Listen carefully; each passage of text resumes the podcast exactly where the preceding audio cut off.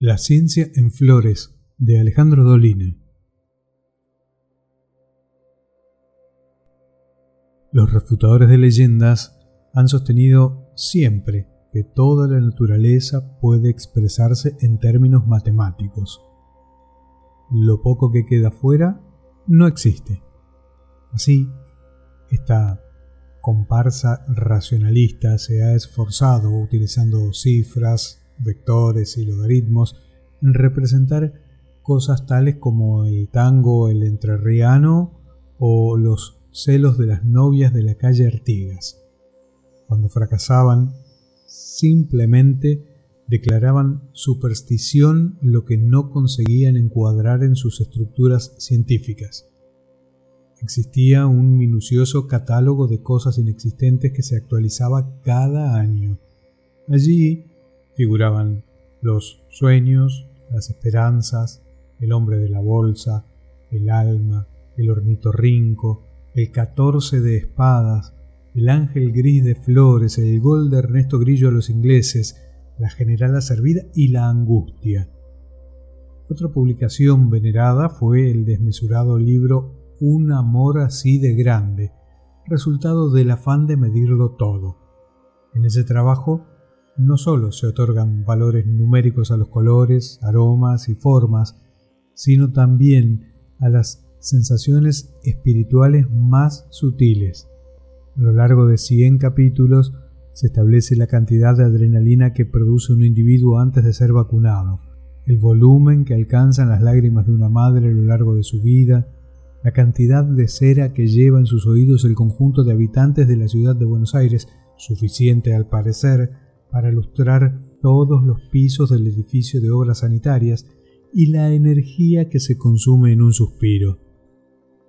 Algunos datos producen indignación en las almas sencillas. Para esta gente, la novela Madame Bovary consiste en una cierta mezcla de medio kilo de papel y un cuarto de litro de tinta. Los elementos químicos que componen al hombre son descritos puntualmente con su precio en las farmacias de la zona. De este modo, se llega a la conclusión que más barato resulta un señor robusto que un velador.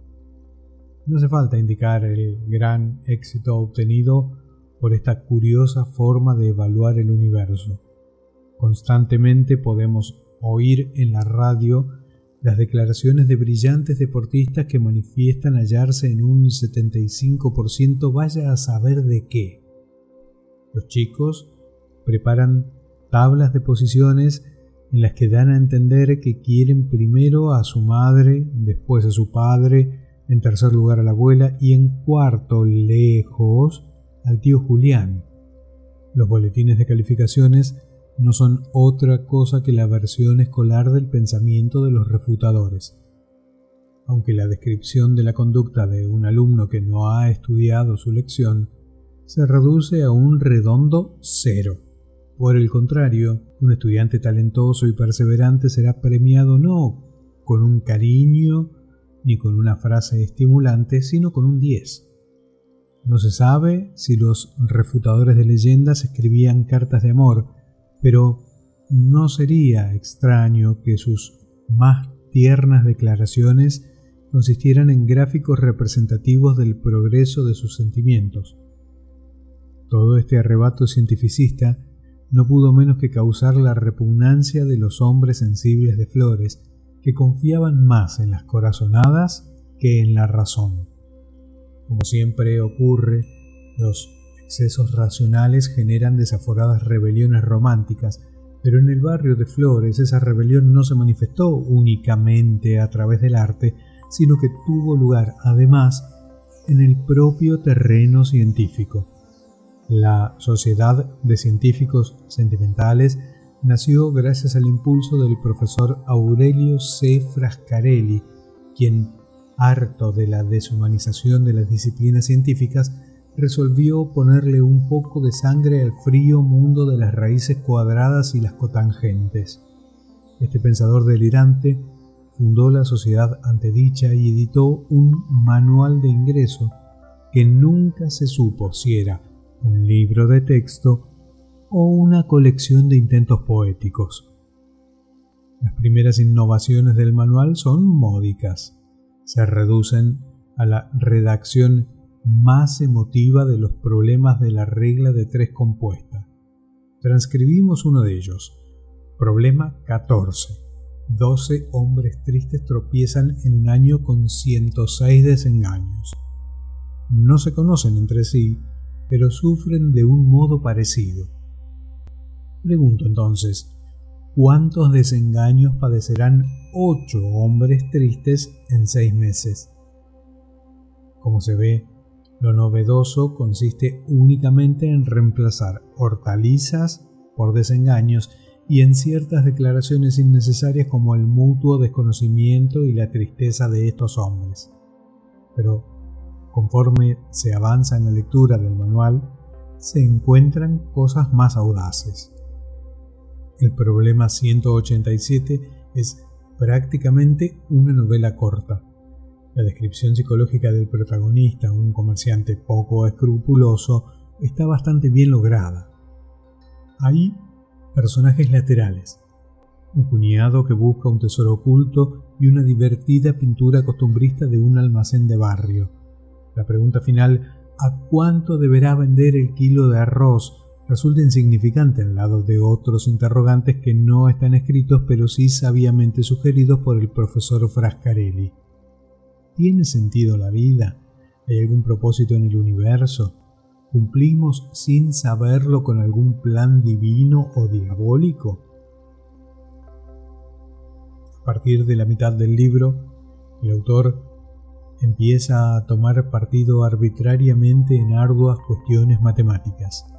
Paralelamente se incorporan juicios éticos y estéticos en la explicación de teoremas y postulados. Se habla entonces de paralelepípedos arrogantes, de esferas traidoras, de ángulos aburridos y llega a decirse que el trapezoide es una figura que no merece ser tomada en serio.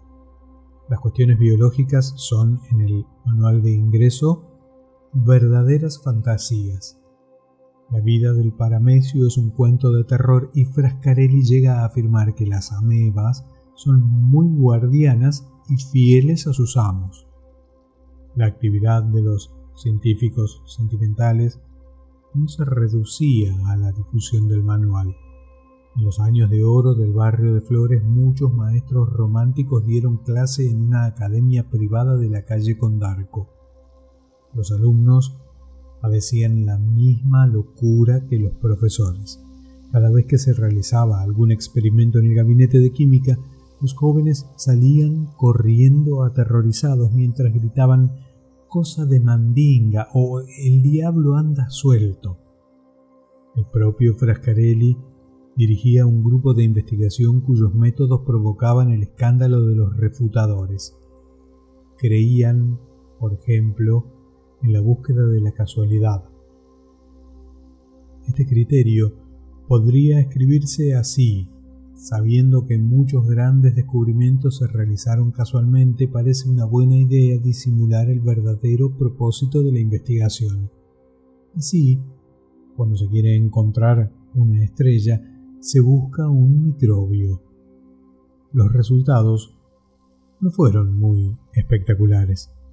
Si bien Frascarelli se jactaba de haber hallado un específico que combatía el mal aliento, mientras buscaba la piedra filosofal.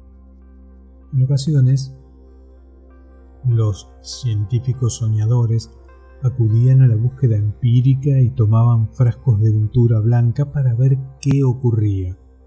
Estas experiencias se notaban en un cuaderno que ha sobrevivido a la sociedad y en el que se refieren más de 1500 locuras que van de comer pólvora hasta arrojarse al vacío desde diferentes alturas para establecer los daños físicos y morales que más allá de los cuatro metros solían traducirse en la muerte lisa y llana.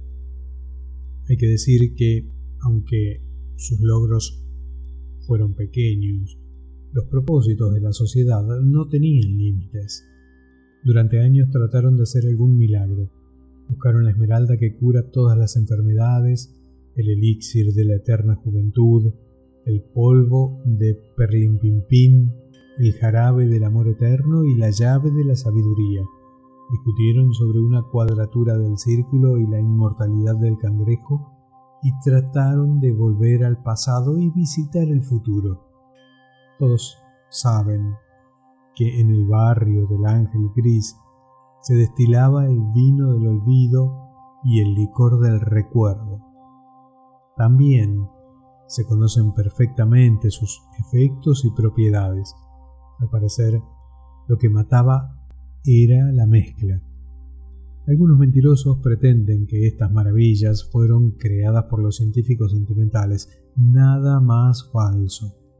El vino fue obra de los Amigos del Olvido, un club que proponía la abolición del pasado, y el licor es, sin duda alguna, un hallazgo de Manuel Mandev, el polígrafo de flores. Tal como es fácil sospechar, los científicos románticos fueron derrotados por la prédica incesante de los refutadores de leyendas. Hoy todo el mundo rinde culto a la ciencia pura y se da una ilustre paradoja. Los refutadores no han hecho más que reemplazar a las viejas leyendas por otras más nuevas, mucho peores. Los arquitectos razonables podrán dudar de la existencia del alma, pero suscribirán cualquier teoría sobre el átomo, los neutrones y los protones con la mayor alegría. No importa si entienden estas teorías. En realidad, como dice Sábato, el pensamiento científico parece tener mayor poder cuanto menos se lo comprende. Por eso se suele decir, qué bien que habla este hombre, no alcanzo a entender ni una sola de sus palabras. Cuando un racionalista se pone supersticioso, no hay quien lo gane. Todo parece indicar que el futuro pertenece a los refutadores de leyendas. Tal vez por eso los miembros de esta entidad, la única que queda de las que existieron en los años dorados, se muestran tan optimistas con respecto a lo que vendrá. Todos los adoradores del progreso nos pintan un porvenir lleno de veredas móviles que nos evitarán el esfuerzo de caminar, con máquinas invictas, con ríos domados y vehículos cada vez más veloces. Las almas sencillas la descripción de estos espantosos mecanismos les parece algo diabólico, porque en este proyecto de aparatos infalibles y formidables fuentes de energía no parece existir la menor preocupación por responder a alguna de las preguntas que el profesor Frascarelli supo insertar en su memorable problema 187. La sociedad de científicos sentimentales era una locura, pero tal vez hace falta un poco de locura entre tanta exactitud y precisión. Serán buenos los cálculos y los teoremas inexpugnables si es que se aplican a rombos, ángulos y cubos, pero empiezan a fallar cuando se trata de personas. Y a lo mejor esto constituye la más grande virtud del hombre, su toque divino. El último de los atorrantes de flores es más interesante que una estrella solamente porque su comportamiento no es previsible. Nada de esto significa que debamos renunciar a la ciencia y su arsenal, que se sigan inventando licuadoras y tónicos contra el catarro, dos más dos son cuatro. Los refutadores de leyendas tienen razón, pero nada más que eso. Razón. A mí, a mí no me alcanza.